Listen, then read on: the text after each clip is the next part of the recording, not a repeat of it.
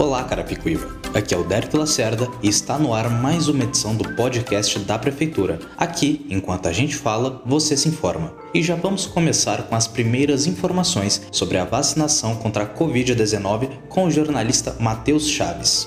Olá, Derek. Olá, ouvintes. Então, a vacinação agora está acontecendo para os idosos a partir de 65 anos. E quem já tomou a primeira dose precisa ficar atento para ir tomar a segunda na data que está na carteirinha de vacinação. A vacinação acontece em dois locais, no ginásio Ayrton Senna, em sistema de pedestre, e no estádio do Niterói, no sistema drive-thru. Orientamos também que todos façam pré-cadastro no site Vacina Já para agilizar o atendimento. www.vacinajá.sp.gov.br para mais informações, é necessário ficar atento aos canais oficiais da Prefeitura. E Matheus, tem também a vacina contra a gripe, correto?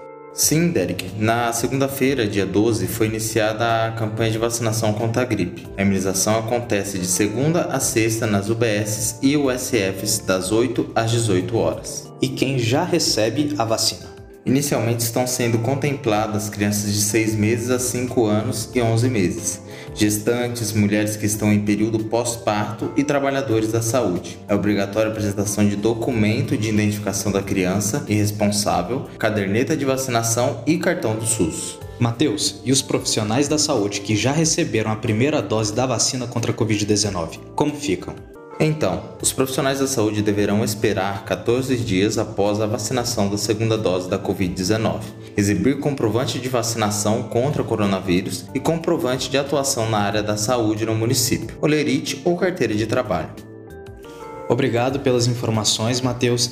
E aqui em Carapicuíba, a ação Vacina contra a Fome teve início em 5 de abril com o objetivo de beneficiar famílias em situações de vulnerabilidade buscando garantir a segurança alimentar durante a pandemia do coronavírus. Neste período já foi arrecadado cerca de uma tonelada em alimentos. Quem for vacinar contra a Covid-19 poderá levar um quilo de alimento não perecível como arroz, feijão, macarrão, óleo, açúcar, entre outros itens nos dois polos de vacinação, ginásio Ayrton Senna e estádio do Niterói. O momento é de ajudar quem precisa.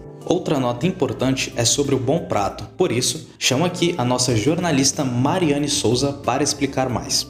Olá, Derek, Matheus, olá, ouvintes. Sim, Derek, o local serviu mais de 150 mil refeições de janeiro a março de 2021. Com o objetivo de garantir a segurança alimentar neste período de pandemia de Covid-19, o Bom Prato de Carapicuíba está funcionando normalmente. A partir das 7 horas, o café da manhã começa a ser oferecido, encerrando os serviços com o jantar, que é disponibilizado até às 19 horas. Muito bom ver as pessoas sendo bem cuidadas. E tem algum outro serviço de assistência aqui no município?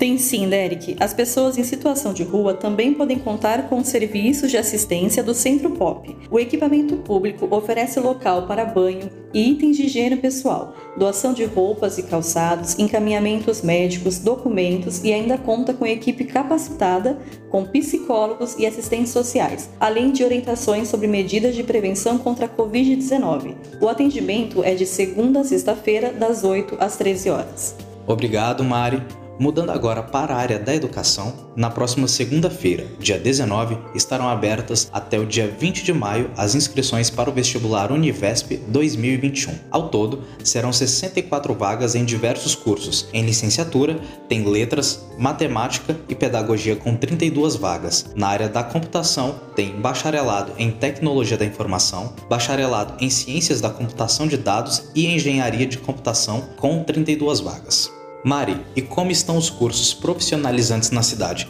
Temos mais oportunidades? Derek, essa semana foram encerradas as inscrições para os cursos de capacitação profissional online gratuitos. As formações são voltadas ao empreendedorismo e realizadas em parceria com o SENAC e Sebrae São Paulo. No entanto, novas oportunidades vão aparecer. Pedimos que os munícipes fiquem atentos aos canais oficiais da Prefeitura, que assim que surgir novas vagas, iremos divulgar. Muito obrigado, Mari. E voltando a falar sobre a saúde, o que você destaca de melhorias, Matheus? Derek, a UBS Ariston passa por reformas para melhorias na estrutura e qualidade. Com isso, informamos que enquanto o local passa pela mudança, os serviços da unidade funcionam em novo endereço, que é na Avenida Comendador Dante Carraro, número 333, no INAC Ariston. Obrigado, Matheus. E com essas informações, encerramos mais uma edição do podcast da Prefeitura de Carapicuíba. Pedimos também que nos siga nas redes sociais, Facebook e Instagram. Aqui, enquanto a gente fala, você se informa.